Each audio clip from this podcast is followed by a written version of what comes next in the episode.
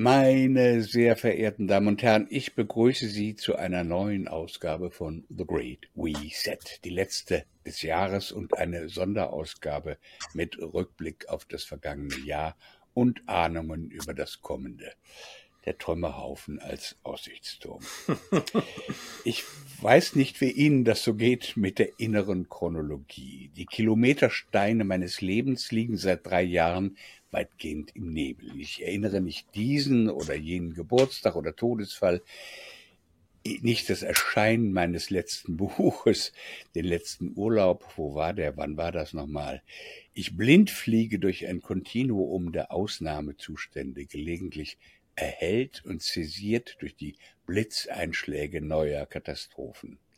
Der erste Lockdown, der Aufmarsch der Impfarmee, der Krieg in der Ukraine, die Hamas, die meuchelmordend über meterhohen Stacheldraht fliegt und umgehend im hellsten Kammerlicht folgt die mörderischste Verbrecherjagd aller Zeiten. Im Dauerbegleitgetrommel eine Serie von vernichtenden Dürren, überwältigenden Überschwemmungen, nie gemessenen Tornados, pausenlos steigenden Temperaturen. Ich muss gestehen, auch Apokalypsen können einen ermüden. Und selbst wenn ein widerwärtiger Wichtigmeier unsere Seelen zur Kriegstauglichkeit aufruft, kann ich nur noch müde mit den Achseln zucken. Höchste Zeit, sich aus der Reichweite dieses durch und durch inszenierten Gefechtslärms zu verziehen. Wir müssen unsere eigene Agenda finden oder wiederfinden. Und ich darf Ihnen drei Chronisten von Rang vorstellen. Die Publizisten und Autoren Milos Matuszek, Uli Mies und Dirk Pohlmann. Uli, seit geraumer Zeit beschreibst und analysierst du den Weg in einen parafaschistischen globalen Totalitarismus, so auch in deinem letzten Buch, das Einmaleins des Staatsterrorismus. Welche Fortschritte hat das Projekt im letzten Jahr gemacht?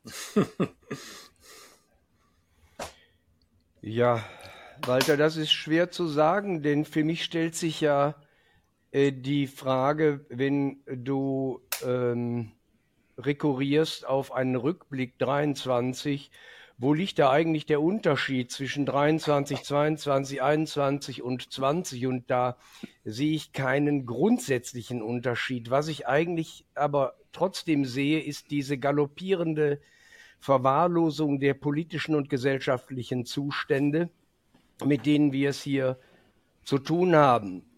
Und äh, wenn wir schon von einer Pandemie sprechen, dann ist das die wahre Pandemie, also so eine Art Herrschaftspest, die uns hier im Zangengriff hält und die, ja, du hast ja auch schon darauf hingewiesen in deiner Einleitung, eigentlich immer üble Reformen und apokalyptische Reformen annimmt.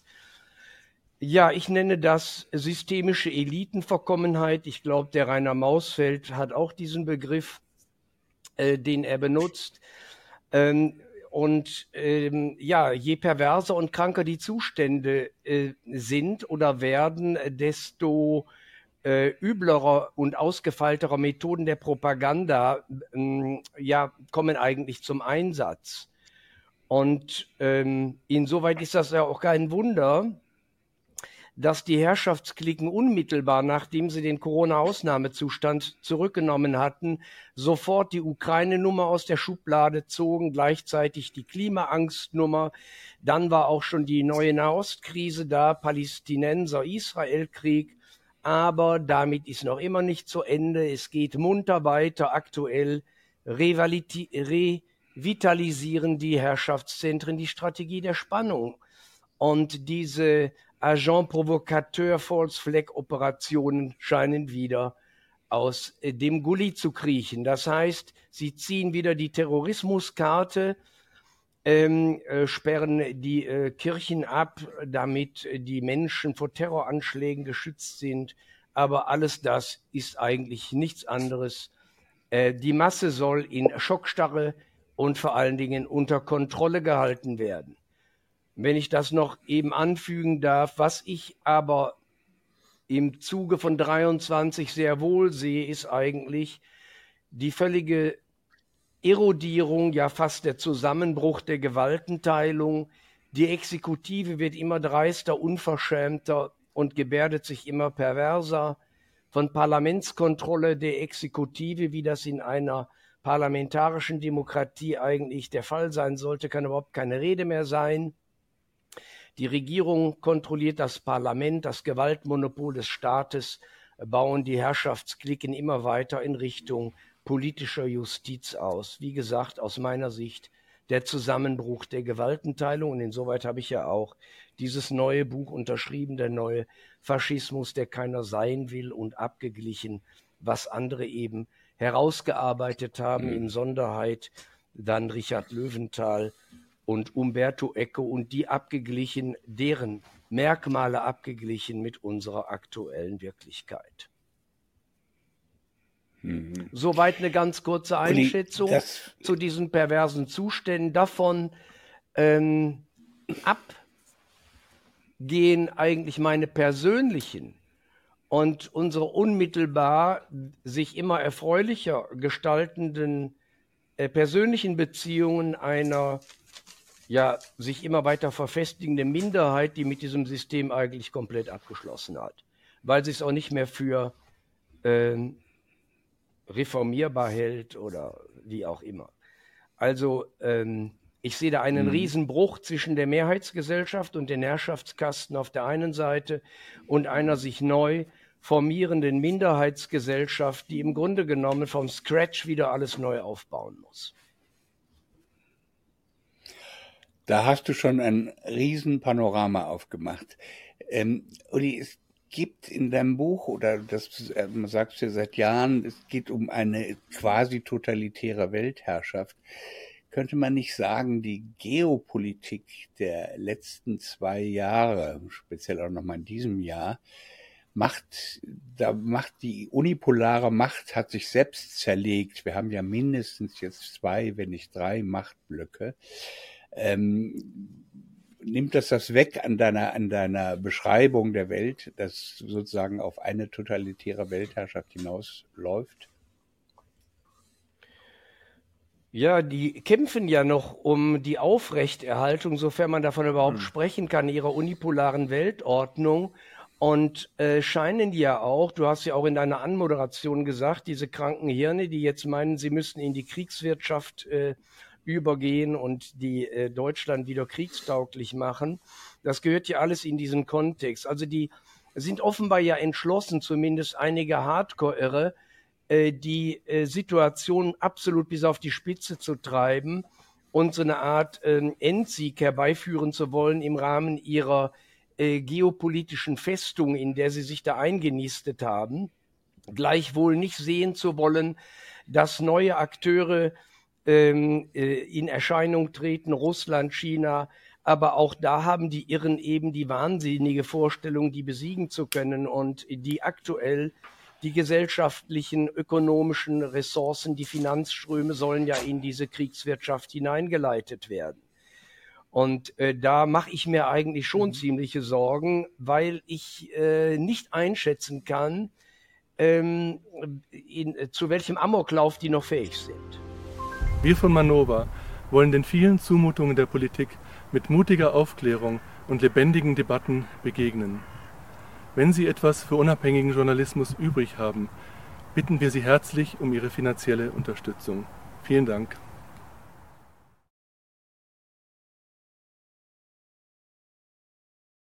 Dirk Pohlmann, du geopolitisch hast du ja die Welt immer im Blick. Wie siehst du diese Entwicklung? Ähm, ich war jetzt äh, überrascht über die Breite, äh, die der Ulrich Mies da aufgemacht hat. Ich bin meistens eher in einzelnen Teilen drin, aber ich habe ein grundsätzlich ähnliches Gefühl, äh, das schon seit vielen Jahren, und das kann ich so benennen, dass ähm, der den westlichen Staaten der Glaube an ihre eigene ideologische Hinterfütterung abhanden gekommen ist. Sie glauben das gar nicht mehr, was sie da erzählen. Eines der besten Beispiele dafür ist diese Rede von äh, der regelbasierten äh, internationalen Ordnung, wo ich immer darauf hinweise, dass auch die Mafia eine regelbasierte Ordnung hat. Äh, wenn man dagegen verstößt, kriegt man das ganz schnell mit, dass es da Regeln gibt, gegen die man nicht vorgehen darf, ähm, nicht verstoßen darf. Der Unterschied ist der des Rechts, diese Kategorie. Ich ertappe mich ja bei immer konservativeren Gedankengängen auf diesem Sektor. Also das heißt, der, ähm, die Frage, äh, was jetzt auch Uli Mies genannt hat mit der Gewaltenteilung, ist etwas, was ich ganz ähnlich sehe. Also wo ich denke, das meine ich mit den Grundlagen. Und das hängt, ich kann es auch, ich kann das alles ähm, im Grunde genommen unterschreiben, was er eben gesagt hat.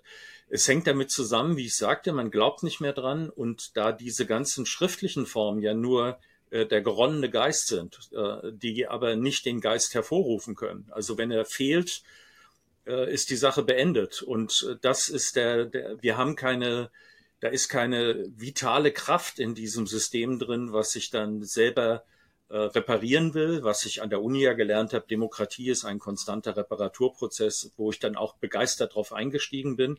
Ich sehe aber, dass da Leute sind, die im Grunde genommen Meister des Tricks sind, der Täuschung. Das war ja meine letzte Arte-Doku.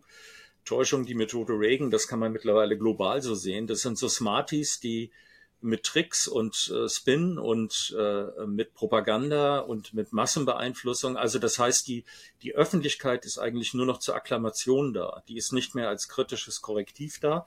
Äh, das ist ein ganz entscheidender Faktor, den ich ganz hochhängen würde, dass also auch dieses ähm, die Nichtfunktion, das nicht, nicht funktionsfähige, das äh, äh, systemische Versagen der Medien in ihrer Funktion als Ideen nicht Geber, aber Weitergeber, also nach Leuten zu suchen, die Ideen haben, der Kritik, der beständigen Kritik äh, der Herrschaft, was man auch sehen konnte, dass jetzt eine neue Definition vom Verfassungsschutz kam, was äh, gegen wen sie sich jetzt richten. Also es reicht nicht, dass man nach alten Muster versucht, die pluralistische Gesellschaft mit irgendeiner Form von ähm, monistischer äh, äh Staatsauffassung zu aktiv zu schädigen, sondern jetzt reicht ja schon die Diskreditierung. Das ist meine innerste Aufgabe, die Diskreditierung des Staates und seiner Institutionen. Also das heißt immer zu gucken, wo ist da was nicht. Also das heißt, diesen Fakt, ich kann das eigentlich unterschreiben und ich bin mittlerweile ziemlich, dass ich gar nicht weiß,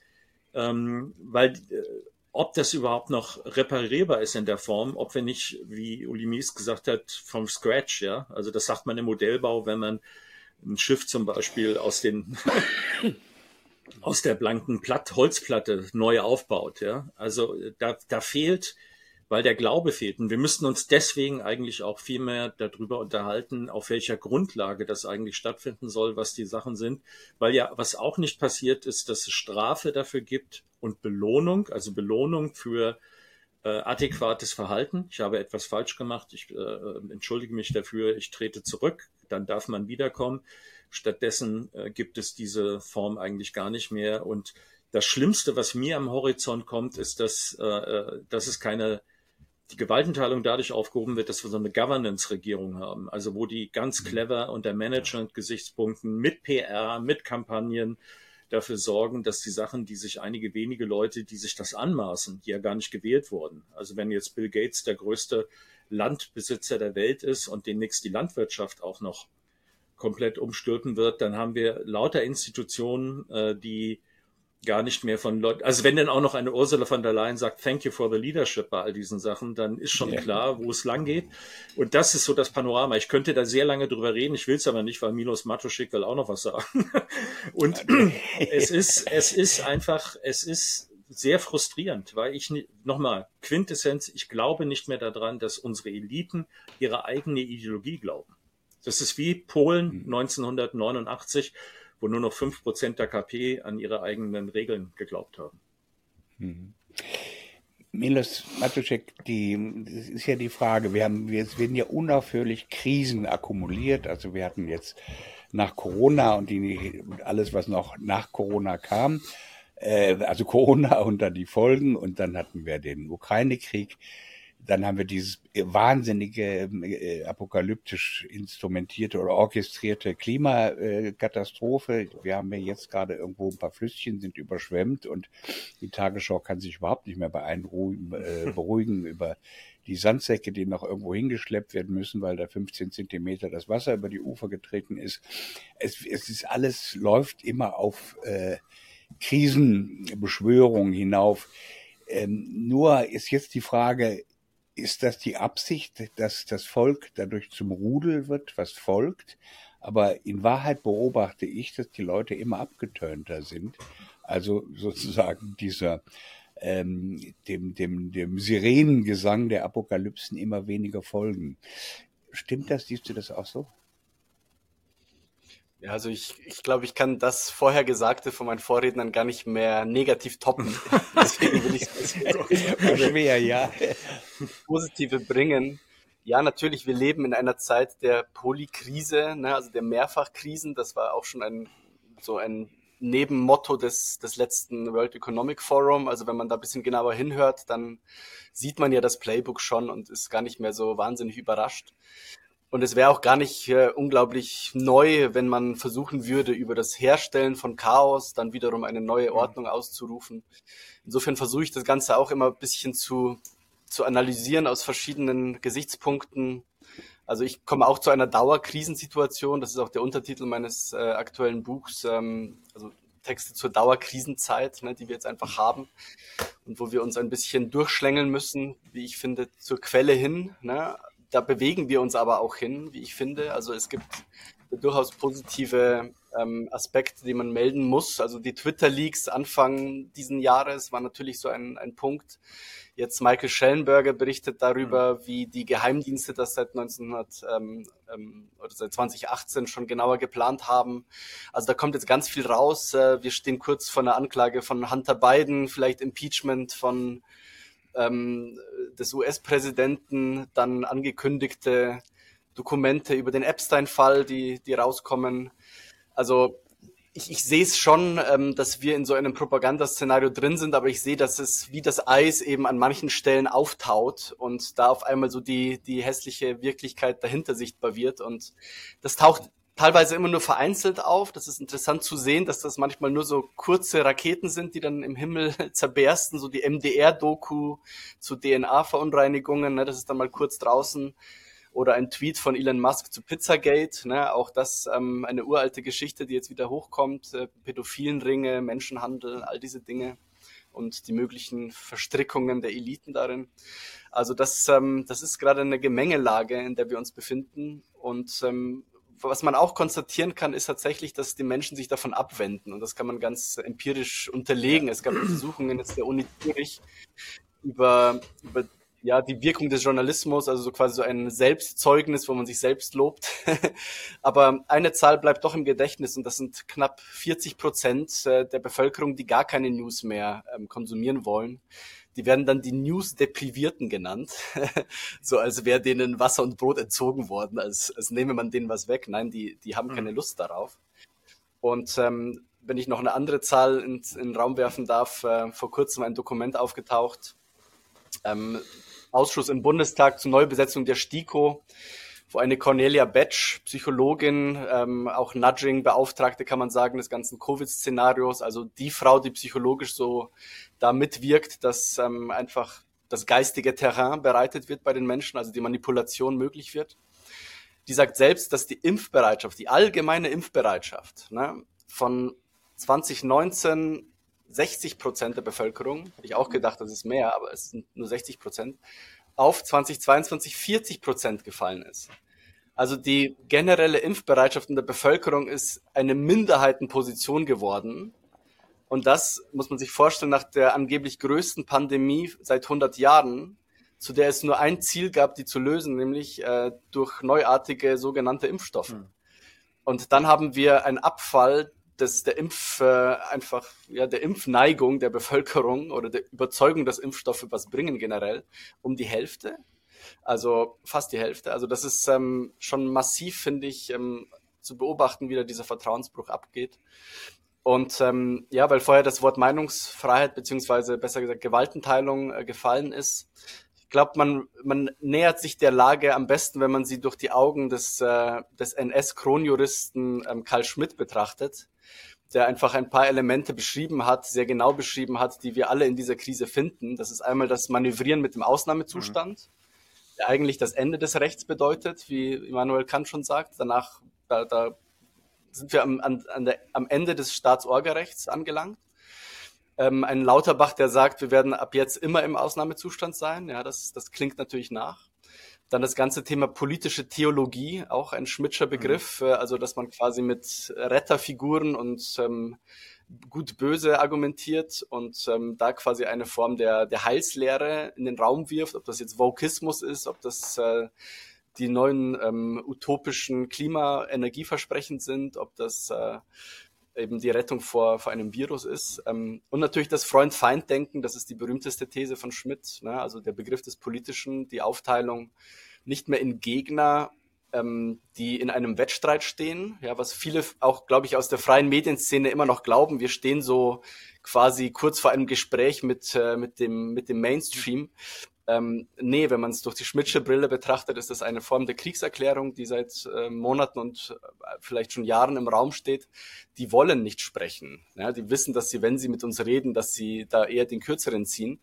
Ähm, das geht nur, wenn sie komplett auf das Gespräch verzichten und ähm, quasi ja die, ja, die Kriegsmaschinerie auffahren. Und das ist so ein bisschen der Ausblick, den wir haben. Ja.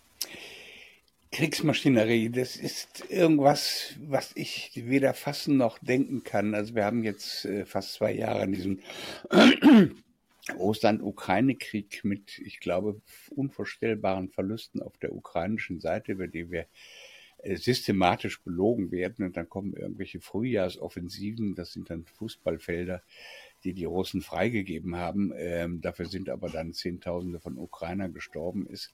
Also man zeigt uns einen Schützengrabenkrieg äh, vom Typus Ersten Weltkrieg, ähm, der wie jeder Blödmann wissen kann, selbst ein Mann wie unser Verteidigungsminister, ähm, dem ich sonst nicht sehr viel zutraue, dass das so alles nicht, dass der Westen diesen Krieg nicht gewinnen kann und die Ukraine den Krieg nicht gewinnen kann und dass Putin sehr klar gesagt hat, worum es ihm eigentlich geht. Und das andere ist, wir gucken in Israel zu bei einem, einem Schlachtfeldzug, der mich umhaut.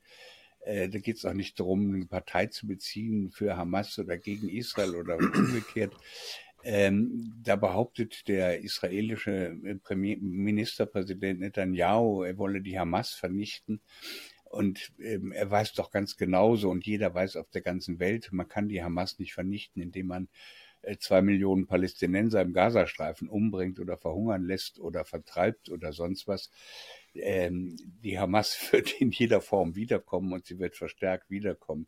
Was ist das? Wir werden, äh, wir werden zu Zeugen von Massakern, die sich nicht bewegen oder die, die sozusagen ähm, nichts mit dem zu tun haben, was als Sinn proklamiert wird. Mhm. Ist das auch eine Art von Abstumpfung oder ich habe das Gefühl, wir werden alle schuldig gemacht. Also dadurch, dass wir irgendwas sehen, aber nichts tun können, ist es ein bisschen eine hilflose Frage, die ich da in den Raum stelle.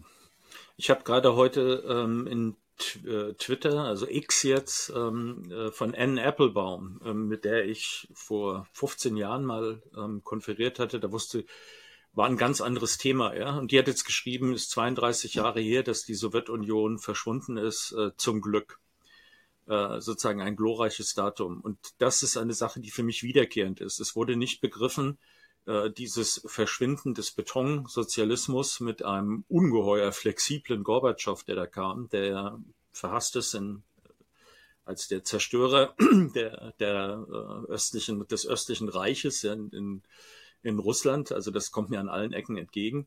Ähm, das wurde nicht begriffen als Möglichkeit, etwas ganz Neues auf die Beine zu stellen, aus gutem Willen. Und daran möchte ich immer wieder erinnern, wir müssen eigentlich zu dieser Situation, zu dieser anarchistischen, gutwilligen 89er Situation, wo die ostdeutschen Intellektuellen, die ja kräftig daran, mit, daran gearbeitet hatten, den Staat zu zerstören, ähm, der ihnen so ungeheuer auf die Nerven ging und zu Recht auf die Nerven ging, äh, danach aber die waren einfach nur äh, nützliche Idioten für ganz andere Leute, die dann was gemacht haben. Und ich sehe was Ähnliches jetzt in der Ukraine. Meine Vermutung ist, ähm, ich kann das so sagen, ich war, bin, bin weiterhin, ich bin zutiefst deprimiert und entsetzt darüber, dass man in Europa eine halbe Million junge Männer, größtenteils jetzt demnächst auch noch Frauen und ältere Männer, äh, abschlachten kann ähm, und dass das nicht als Totalversagen der Politiker, die damit zu tun haben, gewertet wird, sondern dass wir darüber reden, dass wir jetzt kriegstauglich werden müssen. Wir haben die Situation, dass wir die vorrangige Supermacht der Welt, die eindeutig auf Militärkraft setzt, die gibt so viel Geld aus wie die nächsten zehn Länder zusammen. Man kann das auch teilen, gibt eine Grafik.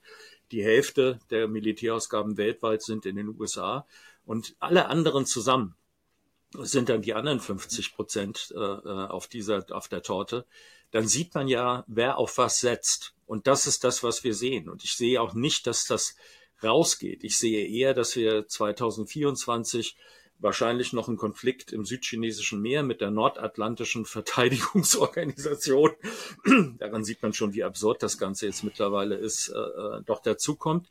Und auch da, also das heißt, äh, die die, eine SPD, die nicht mehr in Richtung Entspannungspolitik zurückdenken kann. Grünen, die mal angetreten sind mit dem Anspruch, die Militärblöcke beide komplett abschaffen zu wollen, inklusive der Geheimdienste, die jetzt nicht nur man kann sagen, die Grünen bedeuten den Krieg, aber sie wollen jetzt sogar noch richtig. Also wenn man die, die Aussagen von Habeck und Baerbock liest, dann ist das in keiner Weise mehr kompatibel mit äh, ähm, äh, Petra Kelly und, und Joseph Beuys wäre da sozusagen zu dem Zeitpunkt, was auch eine Art von, äh, von Frühlingsstimmung war. Ähm, und dann eben die Kriegserklärung, ähm, äh, von der eben gesprochen wurde.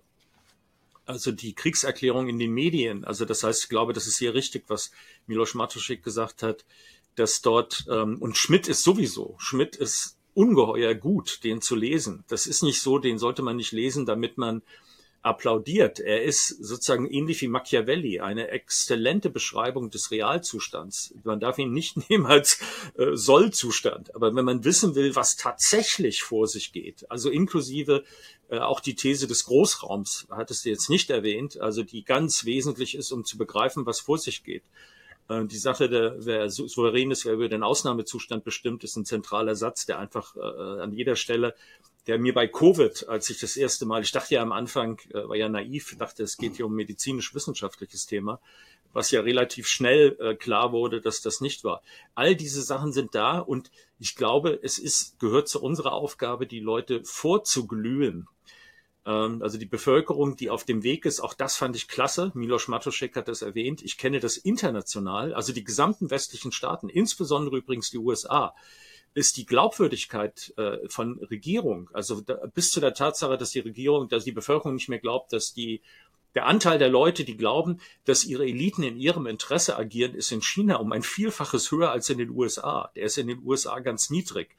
Der ist, das Vertrauen in die Medien ist sehr niedrig, dass die eine äh, reale Aufgabe, ähm, also ihre Aufgabe erfüllen. Das ist alles krisenhaft. Ich habe deswegen aber Angst davor, dass auf der anderen Seite die Propaganda hochgezogen wird, die rabiate Staatsmethodik des immer weiteren Wegsperrens von Leuten, was ja CJ Hopkins ein Beispiel, ein Satiriker, der da so ein Buch rausbringt mit einer Maske, mit einem eingedrückten Hakenkreuz, wo dann The New Normal Reich steht und der zwei Strafbefehle jetzt schon hinter sich hat und das Land verlassen wird. Ja, ähm, das sind alles Symptome von etwas, das es hochfährt. Und weil es so auf so wackeligen Füßen steht, inklusive dem Ukraine-Krieg, wo wir die ganze Zeit Mist erzählt bekommen haben, also über die militärische Lage, abgesehen jetzt von, was ist da eigentlich der Hintergrund oder wie kommt man da raus? Die Frage, wie man da rauskommt, ist ja nur äh, mit immer neuen Waffenlieferungsforderungen beantwortet worden. Also wo wollen die denn hin? in, sie haben ja nichts, wo sie real drauf stehen können, also Nein, müssen sie, sie doch mit Lug, Trug, äh, Brutalität äh, ja. vorgehen. Ja? Also dann sie bist haben, du denn dran mit deinem Faschismus? Die Zerstörung ja? auf dem Schirm. Sie haben hm. nur die Zerstörung also auf dem Schirm. Und wenn du und wenn du dir die gesamte äh, neuere Zeitgeschichte anschaust, dann schau dir doch, schau dir mal an, was die USA alles angerichtet haben. Muss ich euch doch nicht erzählen, wisst ihr alles genauso. Das heißt also, eine, eine Weltmacht, eine immer noch militärische Weltmacht, die sich auf die Fahnen geschrieben hat, die Welt zu beherrschen. Und das kann man in allen Außen-, Sicherheits- und Geheimdienstpapieren nachlesen. Das erfinde ich ja hier nicht. Äh, die kann einfach nur zerstören die wollen ja und können ja offenbar gar nicht mehr siegen, sondern entscheidend ist ja, dass sie in der Fläche ihre potenziellen oder tatsächlichen Gegner abgeräumt haben und dahinter lassen sie nur noch verbrannte Erde zurück. Das ist organisiertes Verbrechen. Und wir haben, und das ist ja richtig, ist ja richtig. Wir haben jetzt aber auch noch bei uns die, wir haben ja bei uns auch noch Leute, deren äh, Karriere abhängt von dem Andocken an diese Struktur in der Politik und in den Medien. Also wir haben keine gar keine Frage. Alternativelite, ja, wir haben, also wir haben Donani. Wir können Vollkommen sozusagen richtig. Äh, die Leute äh, über 90 können wir rein, reinrollen. Ja? ja, genau. Und deshalb müssen die sich auch. Nee, wie ist das? Ähm, das Entschuldigung. Du, nein, nein, sprich nur. Deshalb müssen die sich auch von einem Ausnahmezustand in den nächsten hangeln. Das ist systemisch angelegt. Das organisierte politische Verbrechen, und was anderes haben wir hier gar nicht mehr, kann sich nur noch über weitere Repression, und du hast es ja auch schon angedeutet, Dirk, über immer ausgefeiltere Methoden der Repression, der Unterdrückung von Minderheiten über Wasser halten die sind eigentlich ethisch-moralisch, sind die gelinde gesagt am Arsch. Und mit der haben wir es hier zu tun. Sie lässt nicht locker. Militärisch-industrieller Komplex, Pharmakomplex und so weiter. Alles bekannt. Aber die arbeiten zusammen gegen uns und die müssen uns unter Kontrolle halten und das versuchen sie mit ihren Ausnahmezuständen.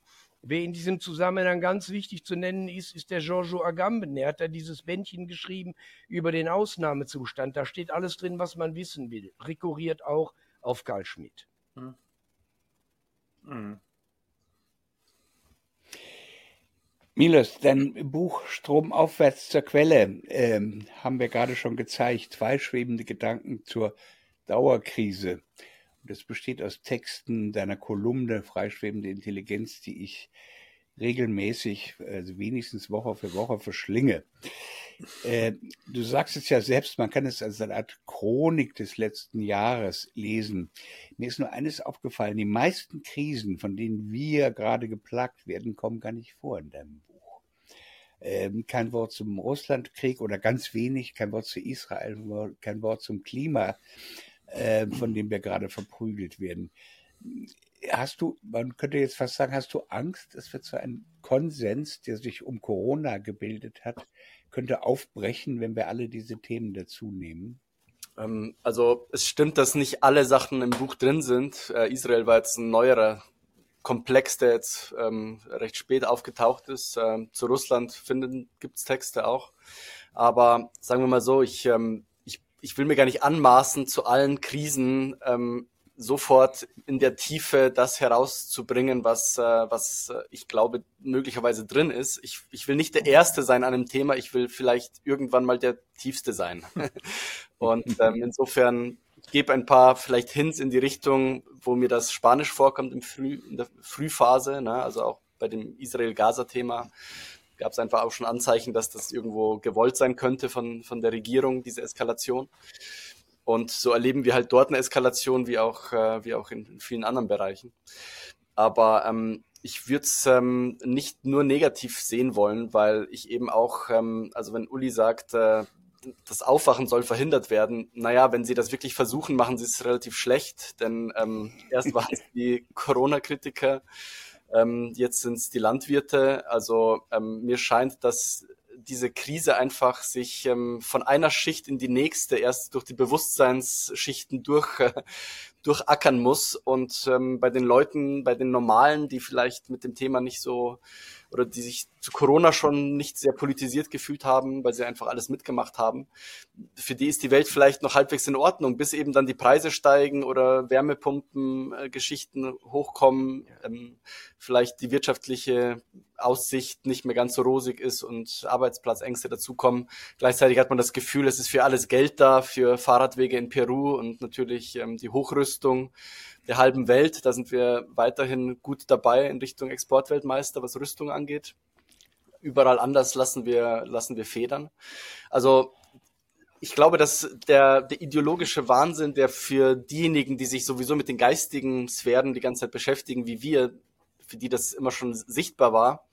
Bis das sich in die materielle Welt durchschlägt, dauert es einfach ein bisschen. Und ich habe das Gefühl, dass sich das jetzt mit einer gewissen Zeitverzögerung für uns jetzt eben materialisiert und dass wir dadurch ähm, ja eben jetzt zu den nächsten größeren wahrscheinlich Demonstrationen und ähm, ja, Konfrontationssituationen kommen. Also die Landwirte ab, ab 8.1. Ähm, vom Generalstreik die Rede. Ich höre immer, der sei verboten. Das ist, gilt, glaube ich, aber nicht für die Gesamtbevölkerung. Ähm, die Revolution ist nicht verboten. Es ist auch nicht verboten, dass das Volk sich, sich sammelt und auch rund um, sagen wir mal, ja, Wünsche und Ziele sammelt, wie eben, dass man vielleicht mal sich die Frage stellt, äh, dass wir als verfassungsgebende Gemeinschaft zusammenkommen und eben auch über eine Neu Neukalibrierung ähm, der, der Staatsorganisation reden wollen. Ne? Das ist das ureigene Recht äh, des Volkes und ähm, also ich glaube, wir haben vieles von dem noch gar nicht wahrgenommen, bewegen uns aber in diese Richtung hin. Und ähm, ja, ich kann für die anstehenden Proteste nur raten, ähm, friedlich vorzugehen und den Staat quasi seine, seine hässliche Fratze zeigen zu lassen, ja, auch wenn das ähm, in, ja, im Einzelfall vielleicht auch, äh, auch schmerzhaft mhm. ist. Aber ich glaube, der Staat kann sich nur desavouieren ähm, in den nächsten Wochen und Monaten und wirklich jeden zeigen, ähm, dass er Maß und Mitte verloren hat. Also das ist ähm, die Möglichkeit. Also immer Kamera draufhalten. Mhm. Ja. ja, ja. Bevor wir nochmal über die Aussichten spekulieren und vielleicht auch sozusagen über unsere Parallelgesellschaft, der wir jetzt angehören, ob wir nun wollen oder nicht, mhm. möchte ich gerne über zwei Projekte äh, sprechen von dir, Milos, und ähm, von dir, Dirk, und das ist die Medien äh, neu zu sortieren oder einen Teil davon neu zu sortieren. Und ähm, Milos, du kündigst es ja auch in deinem Buch an und hattest es schon in der Kolumne angekündigt, das Pareto Projekt. Wer ist Wilfredo Pareto oder wer war das? Äh, Wilfredo Pareto war ein, ein Ökonom und Sozialwissenschaftler, ist vor ziemlich genau 100 Jahren gestorben und hat das Pareto-Prinzip entwickelt, wonach äh, nur eine kleine Minderheit von 20 Prozent, sozusagen 80 Prozent des äh, ähm, eines, eines Ereignisses generieren. Und ähm, ich will das einfach als äh, Überbegriff nehmen für die Neugestaltung des Journalismus, wo ich mir eben denke, dass eine kritische Masse wie unsere es eben in der Hand hat, ähm, Realität neu zu, neu zu kalibrieren, neu zu gestalten. Und ähm, das Ganze muss aber auf, sagen wir mal, zensurresistenten auf einem zensurresistenten Boden stehen und in diese Richtung geht das eben, dass man versucht quasi ähm, nicht jetzt die freien Medien um ein Projekt ähm, zu, zu scharen. Ich, ich, ich, äh, bin kein großer Zentralismusbefürworter, yeah. muss ich sagen, sondern jeder soll gerne dort bleiben, wo er ist und dort wirksam sein, wo er ist.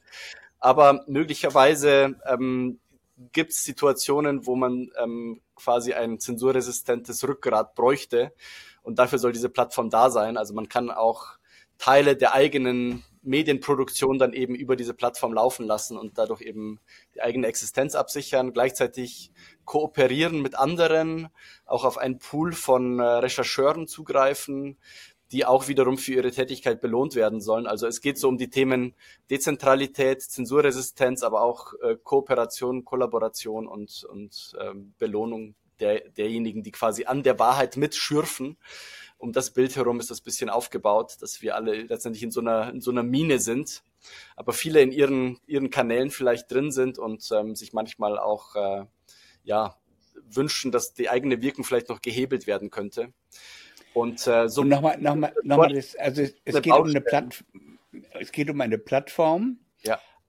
bei der sich, wie, wie, wie ist der, du hast, die gibt's ja noch nicht. Du drückst dich ja auch ähm, kannst dich ja sehr gut ausdrücken, aber du drückst dich ja noch unscharf aus, weil es sozusagen noch nicht, noch nicht gibt. Ähm, sag mal die Konturen dieser Plattform. Also, äh, sie, das ist dann doch eine Plattform, an der sich ganz viele beteiligen können? Genau, also ich könnte jetzt in die technischen Details gehen. Also wir wollen das Ganze auf Noster aufbauen. Das ist äh, bisschen so ähnlich wie Twitter, nur eben dezentral, was man eben nicht mehr abstellen kann. Das wäre so quasi das Kommunikationsprotokoll. Dann würden wir mit Torrent arbeiten, um, um quasi große Datenmengen zu verschieben. Aber ich würde mir am besten vorstellen, dass man so quasi an einem Tree of Knowledge arbeitet. Ne? Also dass man sich vorstellt, wir haben jetzt verschiedene Themenkomplexe, die man in diesem Spektrum aufmachen kann. meinetwegen 9-11 oder Pizzagate oder so und jeder hat dann irgendwo mal einen Schnipsel gefunden, vielleicht auf Twitter oder anderen ähm, Plattformen, wo eben solche Quellen ähm, auch mal gepostet werden. Aber das mal quasi konzertiert zusammenzubringen und quasi an bestimmten Themen gemeinsam zu arbeiten, das ist auch äh, ein Teil, vielleicht erschließt sich da die, das Potenzial von der Seite am besten, weil ich glaube, letztendlich sind wir alle so Wahrheitsspechte, die versuchen da durchs Holz durchzuackern. Und wenn man das an einer gemeinsamen Baustelle hin und wieder macht, dann äh, wird auch auf den ersten Blick sichtbarer, was alles schon passiert. Denn auch wir als Journalisten ja, leiden immer ein bisschen an dem Umstand, dass man gar nicht weiß, was man an Wissen überhaupt voraussetzen kann. Dann ist man geneigt, ähm, erstmal auf äh, ja, 90 Prozent, 80 Prozent den Wissensstand wiederzugeben und dann vielleicht noch was dazuzugeben.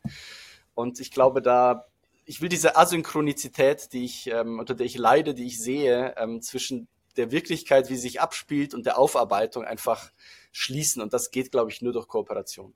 Aber im mhm. Kern ähm, soll jeder diese Art von, von Inhalten dann dort verbreiten können, wo, wo er oder sie eben wirksam ist. Also das soll quasi keine, keine zentrale Kanalisation oder kein, kein zentrales Kanalsystem werden, wo quasi alles, äh, alles laufen muss und auf einmal sichtbar wird für dieses, für diese Plattform sammelst du gerade Geld und genau. ähm, du gehörst zu den Mitorganisatoren und du hast auch schon, glaube ich, erhebliche Rückmeldungen bekommen. Ja, also es läuft eigentlich ganz gut. Wir haben vor zwei Wochen damit angefangen. Das Ganze ist natürlich äh, ewig teuer. Sobald man auf Dezentralität geht, ähm, geht es natürlich um die Frage, wie speichert man auch Daten. Dafür braucht man Knotenpunkte, die zu betreiben, kostet Geld. Also wir werden natürlich jetzt mit, ähm, mit Spenden alleine nicht, nicht so weit kommen.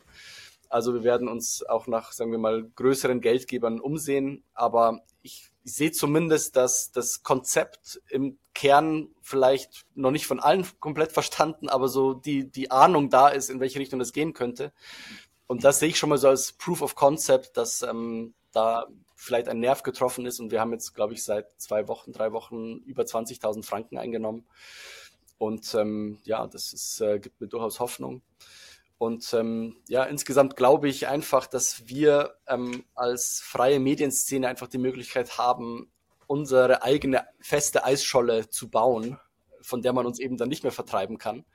Denn diese ganzen Versuche von Zensur und Be Begrenzung des Meinungskorridors, die sind für meine Begriffe, wenn man technologisch nur ein bisschen auskennt, eigentlich zum Scheitern verurteilt, weil sie können die Leute jetzt nur noch von einer Plattform auf die nächste treiben und die nächste oder übernächste wird dann zwangsläufig eine zensurresistente sein. Und dann skalieren diese Inhalte nur noch in die Höhe. Also dann, dann ist es vorbei für die, für die Zensurmaschinerie. Mhm. Und ähm, insofern, ja, sollte man dem vielleicht wie, vorausgehen. Wann, wann denkst du, wird, wird dieses Projekt sozusagen äh, losgelassen auf die Menschheit? Und wie viel Geld brauchst du dafür? Also ich denke mal so für die grobe erste Finanzierung denken wir an 600.000, aber wenn man so auf die nächsten zwei, drei Jahre geht, sind das schnell zweieinhalb bis drei Millionen. Also auch wenn man mit Entwicklern einfach zusammenarbeitet, in der Schweiz sind, sind es auch nicht die günstigsten.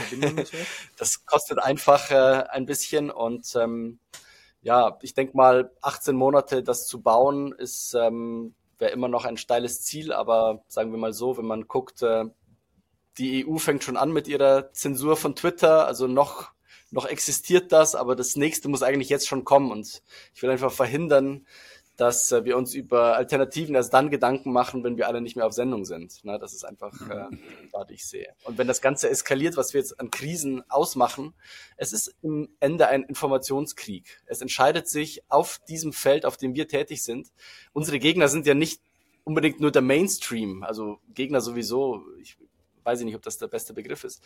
Ähm, wir agieren gegen eine konzertierte Geheimdienstlobby, NATO, ähm, also Mafia, Psychologie auf höchster Ebene, die sich, die sich zusammentun, um quasi ähm, uns als Gegner, die wir offenbar so eine Aufwertung haben, durch diese Leute ähm, klein zu kriegen und sie machen es auf bescheiden schlechte Weise. Ne? Also sie schaffen eigentlich nur, dass die Bevölkerung auf unsere Seite rutscht, rutscht und ähm, dafür gesehen, äh, finde ich, stehen wir gar nicht so schlecht da, aber ähm, wie gesagt, letztendlich brauchen wir sichere Kanäle.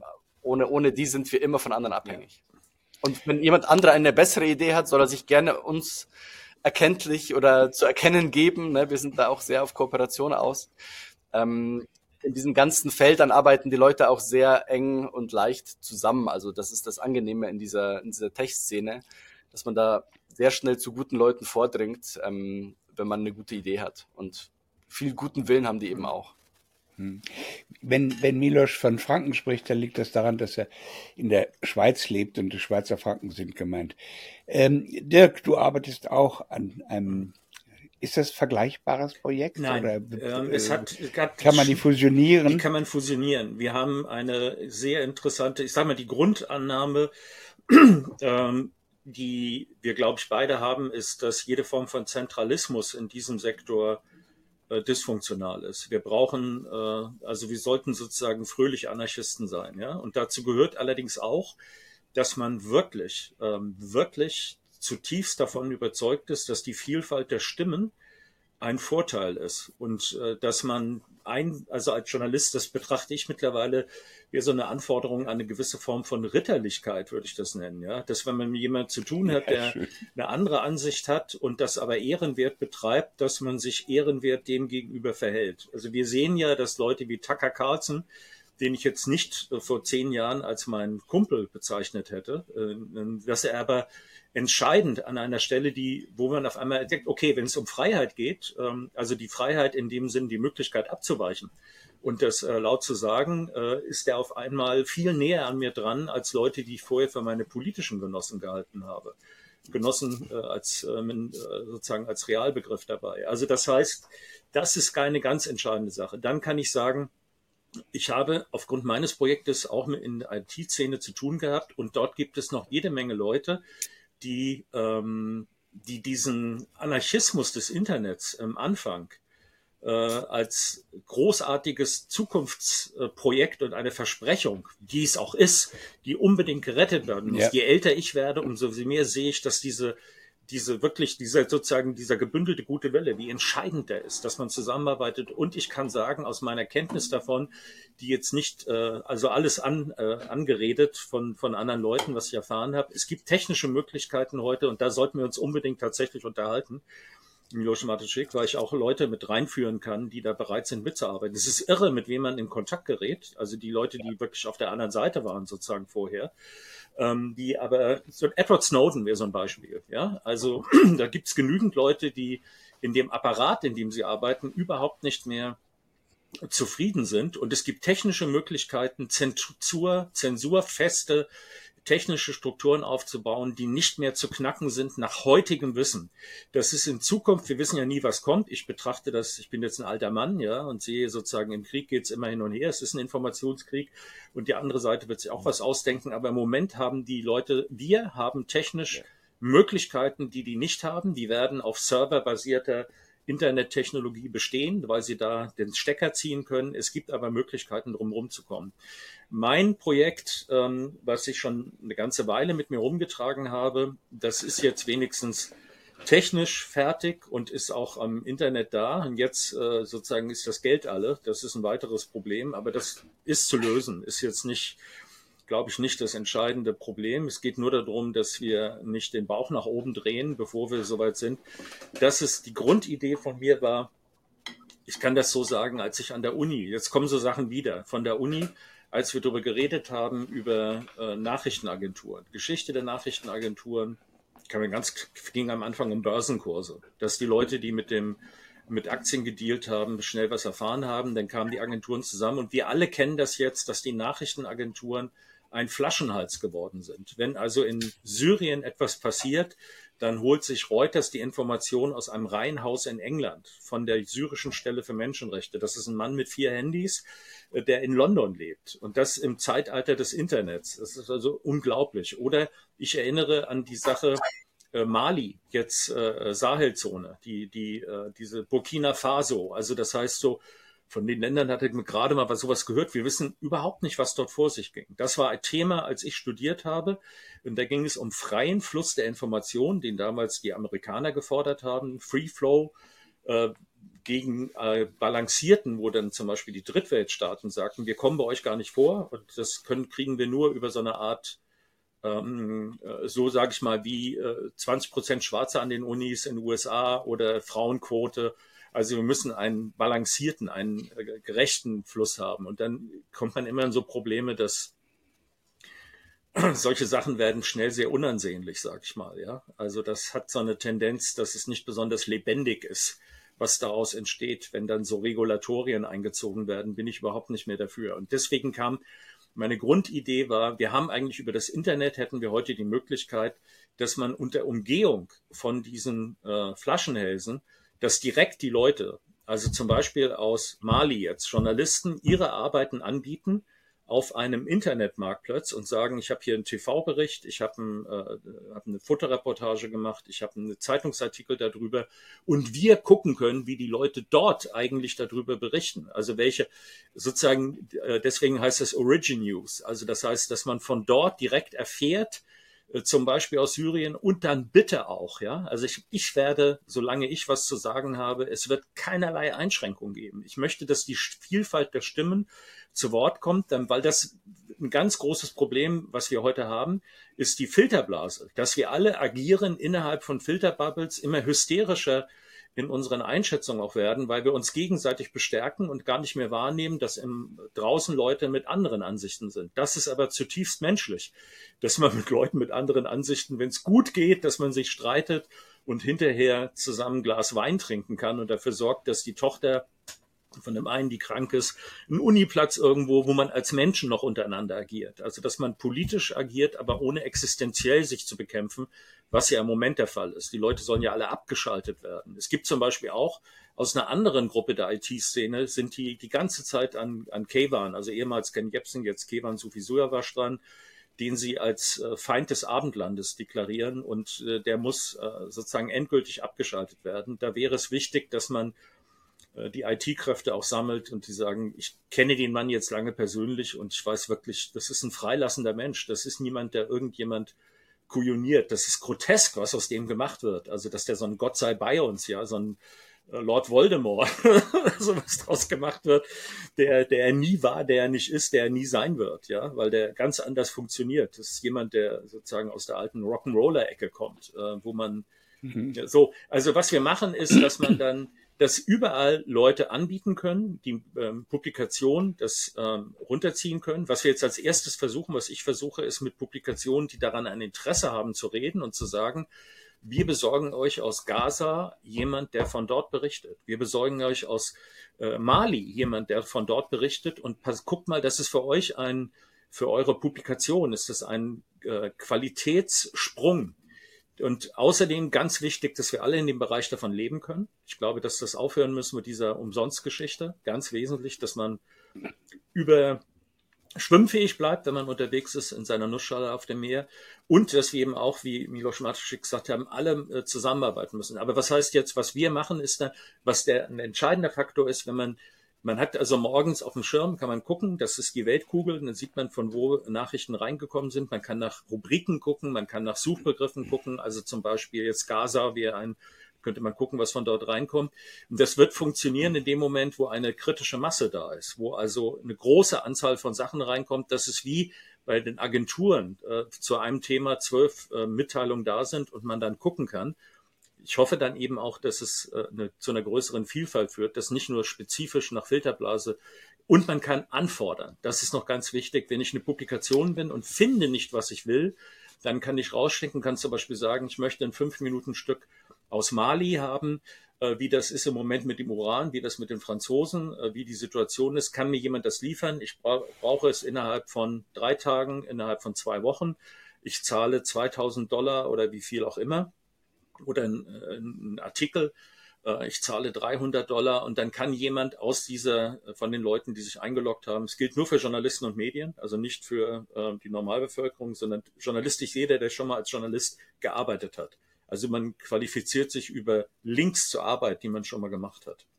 Also das heißt, Mali, wenn das Lokalzeitung ähm, oder Ouagadougou, Burkina Faso äh, ist, ist egal, ja. Aber er hat schon mal als Journalist oder sie hat schon mal gearbeitet und äh, kann dann eben äh, sich darauf melden und dann kriegen die äh, die Publikationen können aus dieser Gruppe sich Leute ziehen. Ich habe jetzt Kontakt mit jemand, der von Al Jazeera, der für Al Jazeera gearbeitet hat und dessen Aufgabe war, so etwas zusammenzustellen. Das war eine ungeheure schwierige Aufgabe. Wenn da hieß jetzt Myanmar, wie kriege ich ein Team in Myanmar?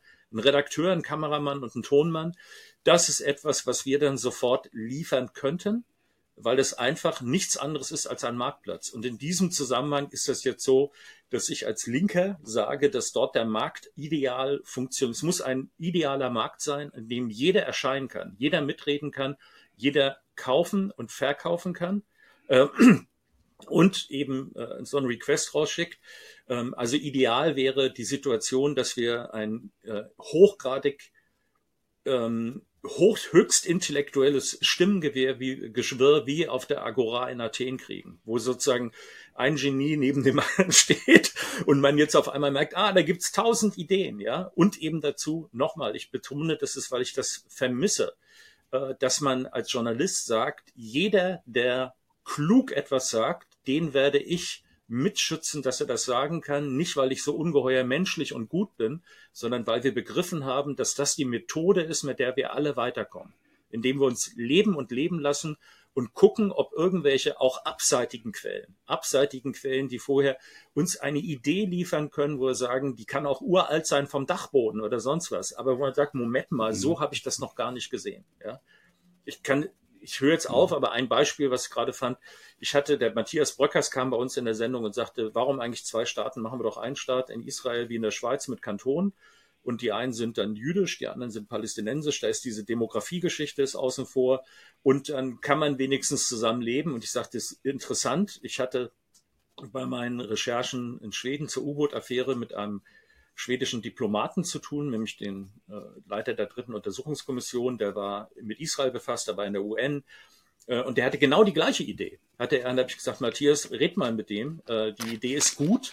Äh, das wäre ein, eine Möglichkeit rauszukommen. Genauso übrigens Ukraine wäre ähnlich. Eine Schweizer Lösung wäre eine Möglichkeit in einem Staat, der nie ein Nationalstaat sein wird, weil da ganz viele Leute zusammengepackt sind, wie auf dem ganzen Gebiet Mitteleuropa, Balkan überhaupt. Da packt man immer Leute wenn da eine Majorität eine Minderheit äh, ähm, kujonieren kann, wird das nie zu einer Form von Frieden führen. Es muss eine Vielstimmigkeit geben können, damit das funktioniert. Also das ist mein Projekt und ich bin, ich kenne jetzt auch Milos Matuszek als Person und kann ihn einschätzen und ich denke, also sozusagen alle Türen offen. Wir sollten uns auch nach dieser Sendung unterhalten, um gemeinsam in diese Richtung irgendwie weiterzugehen. Also wenn ich schon höre, ist für mich so eine Sache, dezentral, dann weiß ich, ich bin auf der richtigen Seite. Ich glaube, das ist mein Prinzip, ja, die Dezentralität und das, dass wir alle im Grunde genommen auch Unternehmer sein müssen, auch geistige Unternehmer. Es gibt Leute, die wollen voran. Das ist ja, was du mit Pareto beschrieben hast. Ich kenne das jetzt von, äh, die, die, Schelsky war das, die Arbeit tun die andere. Es war ein Konservativer, der hat sich da über Sinnproduzenten. Aber das sind immer Ideen. Ich habe ja auch von Nölle Neumann viel gelernt. Also man kann auch von Karl, äh, Karl Schmidt kann man sehr viel lernen. Äh, das sozusagen, dafür hat man ja ein eigenes Gehirn, dass man das sozusagen unter einem anderen Blickwinkel mit einer anderen Filtervorsatz anguckt und viele von den Ideen, so habe ich das gelernt, deswegen glaube ich an dieses westliche, alte griechische Prinzip. Äh, das möchte ich gerne hochgehalten haben. Und eben dieser alte Begriff Ritterlichkeit, dass man sagt, wenn mir da jemand entgegenkommt und der heißt Tucker Carlson und der ist ein guter Kämpfer und der hat Narben und er hat gezeigt, woran er ist, dann werde ich ihn als ehrenwerte Person entsprechend behandeln. Und zwar immer, wenn ich ihn irgendwo sehe. Er hat sich verdient gemacht, dass etwas das ist übrigens das Letzte, was wir, wenn wir genug Geld verdienen, da sind wir noch lange nicht. es geht erstmal darum, überhaupt was zu verdienen. Dann möchte ich, ich habe eine Gruppe von zwölf Leuten, die nicht Ritter der Tafelrunde nenne, die dann äh, Förderung machen für junge Journalisten. Also altgestandene Leute, die müssen zwei Eigenschaften haben. Die müssen einen Scoop geliefert haben, ich sag mal Peter Hannem mit äh, Mordechai Vanunu, äh, und richtig Schwierigkeiten bekommen haben und die durchgestanden haben, indem sie gesagt haben, ihr könnt mich mal. Ja, also Edward Snowden äh, zum Beispiel wäre so ein Beispiel, ähm, äh, oder äh, ja, okay, wir haben äh, äh auch unser Julian Assange könnte der erste Vorsitzende, sozusagen der Ritt, der oberste Ritter werden. Also Leute, die richtig Schwierigkeiten gekriegt haben, das durchgestanden haben und zu ihren Werten, ihren journalistischen Werten gestanden haben, nur mit diesen beiden Qualifikationen, also das Schwert führen können, Narben haben und ehrenwert geblieben sein. Ja, dann Und da habe ich übrigens auch drei Frauen. Gibt es genügend Frauen? Frauen sind ziemlich gut auf dieser äh, Ebene des Ritterseins. Ja? okay. Ritterlichkeit ist ein schönes Wort. Ich möchte mal daran erinnern, äh, Dr. Milos Matuszek ist von zu Hause, von Hause aus Jurist. Und das ist ja irgendetwas, was diese Szene, in der wir uns bewegen, kennzeichnet. Er plant jetzt eine Medienplattform und er hat sich ähm, mit Kryptogeld beschäftigt und so weiter. Wir sind ist das klar übrigens, Milos, wollte ich fragen, die Verbindung. Es gibt eine echte Verbindung zu, äh, äh, zu, äh, zu Blockchain. Blockchain ist eine der Technologien, die man anwenden kann. Okay.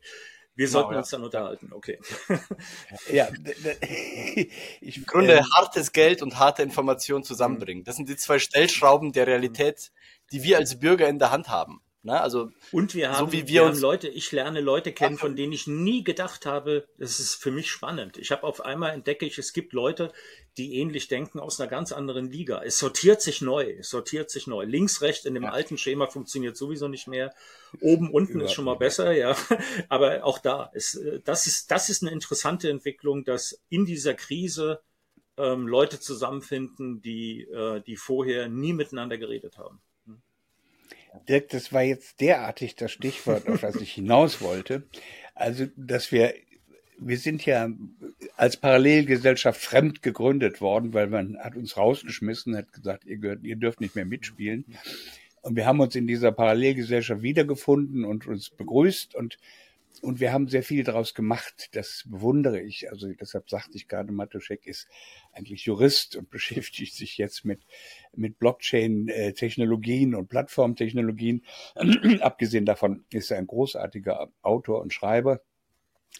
Ähm, das ist alles schon, schon sehr verblüffend. Die, ich habe auch den Eindruck, ähm, diese Parallelgesellschaft wird immer größer. Sie wird aber auch diffuser es zerläuft gerade was. Also früher hatte ich das Gefühl, ich, ich kenne meine ganzen Kumpels ähm, und will die auch immer nur um mich haben. Mittlerweile sind wir viele und ähm, es, es sortiert sich gerade was neu. Also es, es, es gibt auch Fraktionierungen schon jetzt in unserer ähm, in unserer Gesellschaft. Der der das Grundbindeglied, dass wir gegen die Corona-Maßnahmen sind, da sind dann noch die anderen Krisen dazugekommen. Die haben uns eher gestärkt als äh, auseinandergerissen, wie ich es mal befürchtet hatte. Ähm, aber irgendwie habe ich das Gefühl, wir verlieren uns auch gerade etwas in der Breite. Seht ihr das ähnlich oder ähm, Dirk, du hast gerade das Gegenteil gesagt. Ja, ja, ne? ich, äh, aber ich will jetzt nicht die ganze Zeit reden. Ich glaube, dass das, nochmal, ich will die Filterblase, ich halte die Filterblase, die aus der Logik des Kapitalismus entsprungen ist. Ja, dass du etwas siehst und du kriegst gezeigt, was du schon vorher, damit ich dir davon mehr verkaufen kann. Die Logik der Demokratie ist aber die Vielfalt. Das ist äh, nicht eine Sache immer wieder zu hören, sondern zu erkennen, dass es etwas anderes gibt und vor allen Dingen auch Gespräche zu führen, in denen es möglich ist, gemeinsam miteinander zu denken. Auch das ist in Form unserer Medienwirklichkeit, die wir haben, wenn ich als Politiker äh, was abhanden gekommen ist, wenn ich als Politiker in der Talkshow sage, interessanter Gedanke, lassen Sie uns doch mal gemeinsam daran weiterarbeiten, dann bin ich morgen draußen, weil ich nicht äh, den Statement und nicht für den Sieg gekämpft habe, sondern für etwas, was gemeinsames Nachdenken wäre. Also sozusagen, was ich aber als Kennzeichen des Intellektuellen bezeichnen würde, dass er immer unter, unter, auf der Suche ist, ob er so etwas findet. Das ist etwas, was wir strukturell wieder einziehen müssen, damit es funktionieren kann. Das gehört in die beiden Sachen, die wir jetzt beschrieben haben, mit rein. Ja, ist aber eine ganz entscheidende. Insofern finde ich das Zerlaufen, wenn es dazu führt, dass man sich klar wird, auf welchem gemeinsamen Boden man steht auf dem man sich dann streiten kann, ist es gut. Wenn es nur diffus wird, wenn es nur zersprittelt, also in Einzelteile ähm, sozusagen, wenn es nicht ein Mosaik wird, was ein Bild aus den einzelnen Steinchen gibt, schlecht. Ja, das gemeinsame Bild ist aber etwas, was, auf was sich die westliche Gesellschaft also seit sozusagen äh, Griechenland mal geeinigt hatte, dass wir, ähm, was in diesem falschen Zitat von Voltaire dann, ich werde, bin nicht deiner Meinung, aber ich werde dazu kämpfen, ist gar nicht von ihm, aber ist auch wurscht, das Zitat ist mhm. gut, ja. Äh, genauso wie Nachrichten ist etwas, was jemand anders nicht veröffentlicht sehen will, äh, alles andere nennt man PR. Das ist auch nicht von von äh, äh Orson, äh, diese Orson Welles, wollte ich, ist das schon von Orwell. Äh, Orwell ist es nicht, aber ist egal. In diesem Geist zu bleiben, ja, dass man sagt, äh, wir sind eine Gilde, wir sind sozusagen die Hüter der Redefreiheit. Und wann immer Redefreiheit eingeschränkt wird, sind wir da und sagen, nee, das unsere Gemeinsamkeit ist, dass dieses Prinzip, dass wir ich habe eine andere Ansicht, möchte ich Ihnen sagen, wir werden uns streiten, dann ist es in Ordnung. Ich glaube, dass das diffuse wenn es diffus ist, wenn es sich, wie gesagt, das Bild ist vielleicht ganz gut Mosaik, ja, wenn daraus ein gemeinsames Bild wieder äh, da, äh, entsteht, ist es gut, wenn viele Steinchen da sind. Ich glaube auch, dass vielleicht diese Zerfaserung in der Natur der Sache liegt, weil wir eben alle einzelne Fasern sind. Wir sind eben insgesamt erst dann ein Gewebe, aber per se bleiben wir Individuen und äh, die sich irgendwo alle an ihrem Ort abgeholt gefühlt haben von dieser Krise und in eine gewisse Richtung gegangen sind. Und ähm, diesen, ich bin sehr auch für diese Art von Individualismus. Ich bin nicht dafür, dass man quasi eine Art von von monolithischem Block bildet. Das, ähm, das spüre ich auch gar nicht. Das finde ich auch gar nicht so besonders schlimm. Natürlich gibt es dann die, die nächste Krise, wo man sagen kann, okay, mit jeder Krise versucht man diese Art von, äh, von Widerstands Publizistik bisschen zu zerteilen, zu zersägen. Möglicherweise passiert das ein bisschen. Ne? Also die Achse des Guten hat vielleicht bei Corona eher auf unserer Seite gelegen. Bei Israel-Gaza sind die jetzt komplett auf der Israel-Seite. Na klar, gibt es dann eine Form von äh, Entfremdung und dass man sich jetzt denkt, okay, macht mal ihr euer Ding und wir machen unseres und dann sehen wir mal, wer, wer richtiger liegt am Ende. Also insofern ähm, halte ich das gar nicht für, für falsch, denn äh, denn letztendlich ähm, braucht es diese Art von, von Querköpfen, die sich eben nicht kontrollieren lassen. Ähm, das heißt, diese Form von Verklasterungen, Verkleisterungen sind ähm, vielleicht gar nicht so gar nicht so günstig und schwächen vielleicht auch eher ähm, eher so eine so ein Gebilde wie wie unseres. Das Immunsystem kann man auch vergleichen. Äh, es funktioniert gut, wenn es äh, mit vielen Keimen zu tun hat. Ja, nicht wenn es äh, ja. sozusagen mit Sakrotan in Sakrotan durchgereinigten äh, Räumen sich aufhält. Und das auch, wenn ich das sage, sozusagen Achse des Guten ist ein gutes Beispiel. Ich finde, ähm, man kann sehr gut argumentieren ähm, in diesem, in diesem Konnex. Jetzt finde eines der wichtigsten Themen im Moment ist, äh, ähm, warum man nicht auf der Seite des israelischen Staates mit dieser Bombardierungspolitik sein darf, wenn man, und ich kenne auch genügend, habe ja äh, hier gerade mit äh, jüdische Stimme für einen gerechten Frieden in der Ost, also die sozusagen die, die klügsten äh, Einwür äh, Einwürfe dazu sind teilweise von äh, amerikanischen Juden oder waren schon immer von ähm, kulturell geprägten äh, jüdischen Stimmen, die dissident waren. Das ist ein, ein großes Kennzeichen der jüdischen äh, Geistesströmung ist Dissidenz, ja, und was das unheimlich lebendig und gut macht. Und deswegen würde ich auch immer dafür sorgen, dass auch ein Henrik M. Broder, ich halte das für vollkommen Banane, was er erzählt. Ich möchte aber, dass er sagen kann, ich würde nur gerne dagegen antreten dürfen in einem Boxring, ja. Ich glaube, ich habe. Äh, das ist schön, dann mache ich mit. okay. Uli, du bist so still geworden.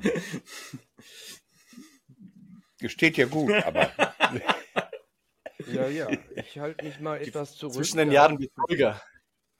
Also, ähm, was das Zerfasern der. Mal fragen. Ja, Bitte?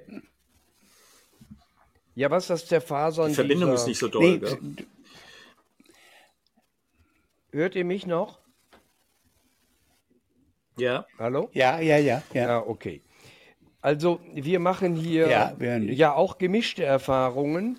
Wir haben so eine Art Parallelgesellschaft hier ja aufgebaut oder sind dabei, die aufzubauen hier in unserem Dreiländereck. Wir haben einen philosophischen Salon gegründet. Wir haben ähm, Wanderungen gegründet äh, oder mit, äh, sind daran mitbeteiligt. Da waren dann in der Anfangsphase 250 Leute, die da immer zusammenkamen. Jetzt sind es so im Schnitt immer noch 70. Ähm, es laufen jede Menge Projekte hier im, in dem Dreiländer-Kontext, weil ich davon überzeugt bin, dass sich diese Minderheitengesellschaft, die sich über die perversen Zustände klar geworden ist, äh, verstanden hat, dass mit diesem System kein, äh, keine Zusammenarbeit mehr möglich ist, sehe ich überhaupt gar nicht.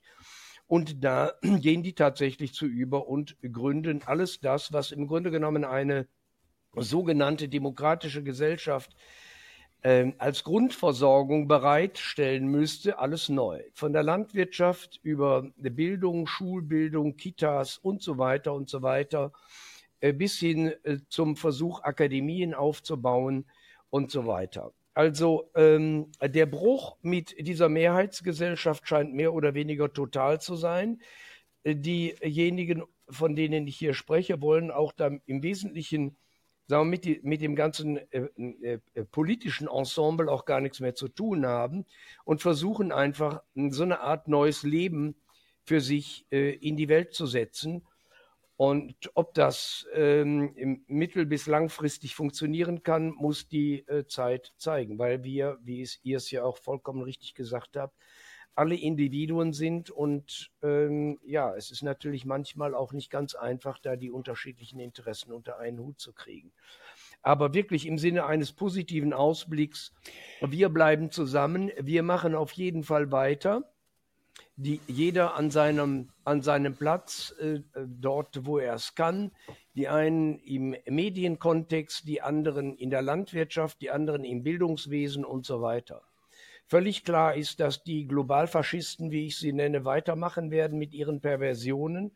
Wir müssen uns festigen, wir müssen stark sein, wir müssen uns gegenseitig stärken. Ähm, und das wäre für mich eigentlich der positive Ausblick. Von dem politischen System haben wir alle sämtlich nichts zu erwarten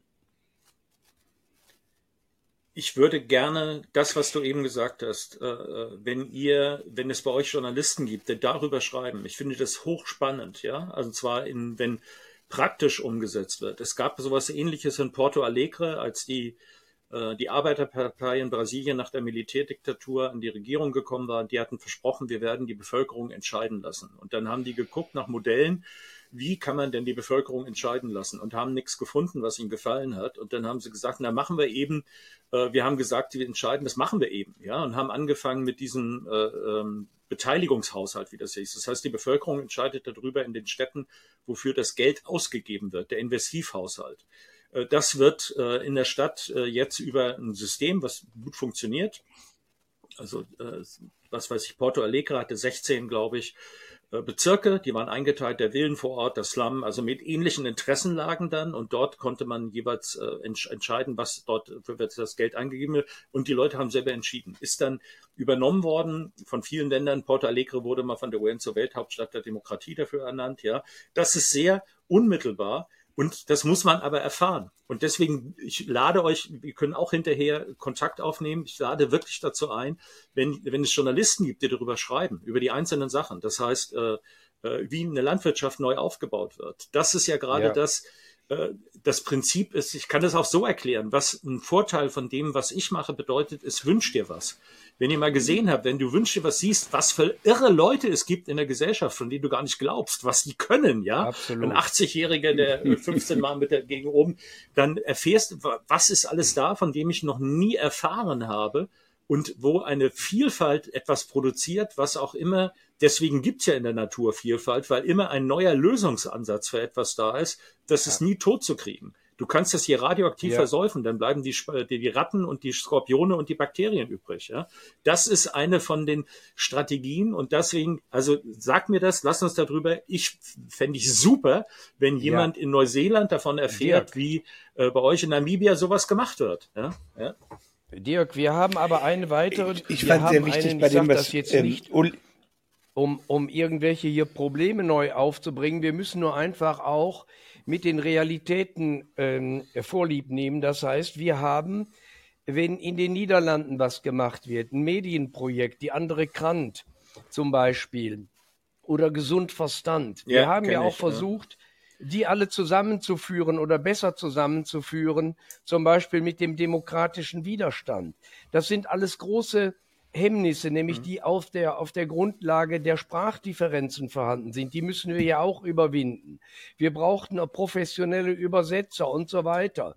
Das ist, das war alles, das war alles nein, am Anfang. Nein, brauchst du nicht. War das da? Lass mich bitte ausreden. Das war, das war im Anfang da und dann, und dann schlief das wieder ein, weil es sind unglaubliche Mühen, die einzelnen, die einzelnen äh, ja, Interessengruppen fokussierten sich wieder auf ihren, auf ihren Beritt und dann äh, kam dieses, äh, diese, diese Idee der, der grenzüberschreitenden äh, Zusammenarbeit wieder aus dem Fokus. Also wir müssen vor allen Dingen auch lernen, unglaublich zäh zu arbeiten.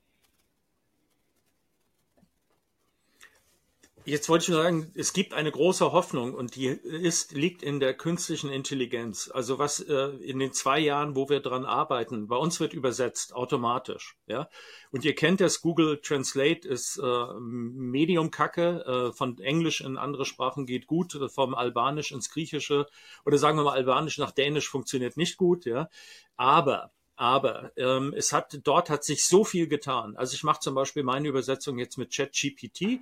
Das braucht man aber nicht. Es gibt viele Möglichkeiten. Das Übersetzen äh, erledigt sich als Problem in einer Geschwindigkeit durch IT, die so hoch okay. ist, dass ich kaum noch hinterherkomme. Ich sage, in einem halben Jahr ist das Problem beendet. Das ist kein Problem mehr. Das kriegen wir technisch in den Griff über diese. Deswegen, wir brauchen alle, wir brauchen diese sozusagen diese IT-Spunde, meistens jung, aber auch älter, da ist eine Menge Problemlösung, die für das, was du beschrieben hast, gerade dieses Grenzüberschreiten, mein Projekt lebt davon, dass es nicht in den Sprachräumen bleiben wird, sondern dass du das nächste, wo ich jetzt dran bin, dass ich äh, den wichtig. gesamten russischen Sprachraum, also die ehemalige Sowjetunion, Absolut. dass man über Kreuz äh, kommunizieren kann, weil sonst wird es nicht funktionieren. Das ist zum Beispiel ein Problem innerhalb bei uns gewesen, dass dann Leute, da kommen so klassische Marketing-Sachen, lass uns als erstes Englisch machen. Und ich sagte, das ist nicht die Idee. Die Idee ist, dass Albanien mit, äh, mit äh, äh, sozusagen Lingala, mit Nigeria, äh, mit Nigeria äh, äh, Kontakt aufnehmen kann. Also das heißt, so eine Art aber die Technik wird nicht der limitierende Faktor sein. Da kann ich auch helfen, okay. ja, bei der Geschichte. Und es gibt Open Source. Die besten Übersetzungen sind jetzt Open Source. Ja, okay. Ihr Lieben, was ähm, niemand hat das besser ausgedrückt als Milos Matuszek und das wäre jetzt eigentlich fast schon das Schlusswort. Die Aufgabe der Stunde ist am neuen Bauen, am neuen Gefühl, an der neuen Sicht auf die Welt, an neuen Alternativen und am eigenen Leben und der eigenen Persönlichkeit. Es sind alles nur Prüfungen und wir sind auf alle vorbereitet, egal welche als nächstes kommt. Ich schmücke mich mit den Worten von Milos Matuszek. Ich, mir ist es nur sehr wichtig, weil genau das in den Fokus nimmt.